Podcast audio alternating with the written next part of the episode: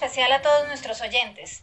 Desde la Corte Constitucional queremos compartir con ustedes este espacio en el que hablaremos de algunas de las principales decisiones adoptadas por esta corporación y que con toda seguridad serán de su interés. Hoy conversaremos sobre una decisión que adoptó recientemente la Corte para proteger el derecho al buen nombre, la honra y la no discriminación de mujeres futbolistas. Este fue un caso bastante sonado, porque el máximo accionista del Club Deportes Tolima, Gabriel Camargo Salamanca, dio controvertidas declaraciones sobre el fútbol femenino. En una rueda de prensa en diciembre de 2018, ante una pregunta de los periodistas sobre el tema, Camargo afirmó que las mujeres son más tomatragos que los hombres y que el fútbol femenino era caldo de cultivo del lesbianismo, entre otras cosas. Por supuesto, sus declaraciones causaron indignación, lo que motivó a la Defensoría del Pueblo a presentar una tutela en representación de todas las mujeres afectadas. Durante el trámite del proceso, el dirigente deportivo emitió un comunicado ofreciendo disculpas y retractándose de sus afirmaciones, por lo que entonces el juez decidió terminar el proceso.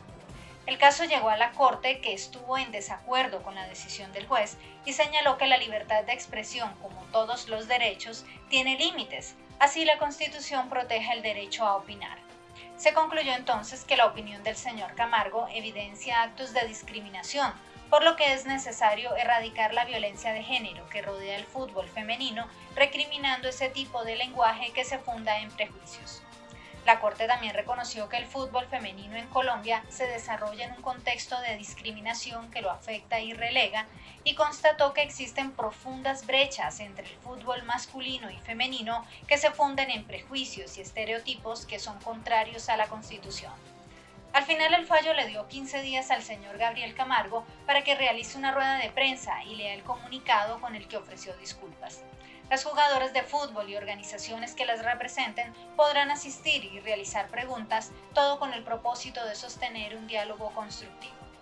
También se le ordenó a la DIMAYOR, la Federación Colombiana de Fútbol, los Ministerios del Deporte y de Educación y la Consejería para la Equidad de la Mujer diseñar programas que permitan eliminar la discriminación de las mujeres en los escenarios deportivos. Para quienes quieran ampliar información sobre esta decisión, la sentencia es la T212 de 2021 y el ponente es el magistrado José Fernando Reyes Cuartas. La pueden encontrar en la página web www.corteconstitucional.gov.co.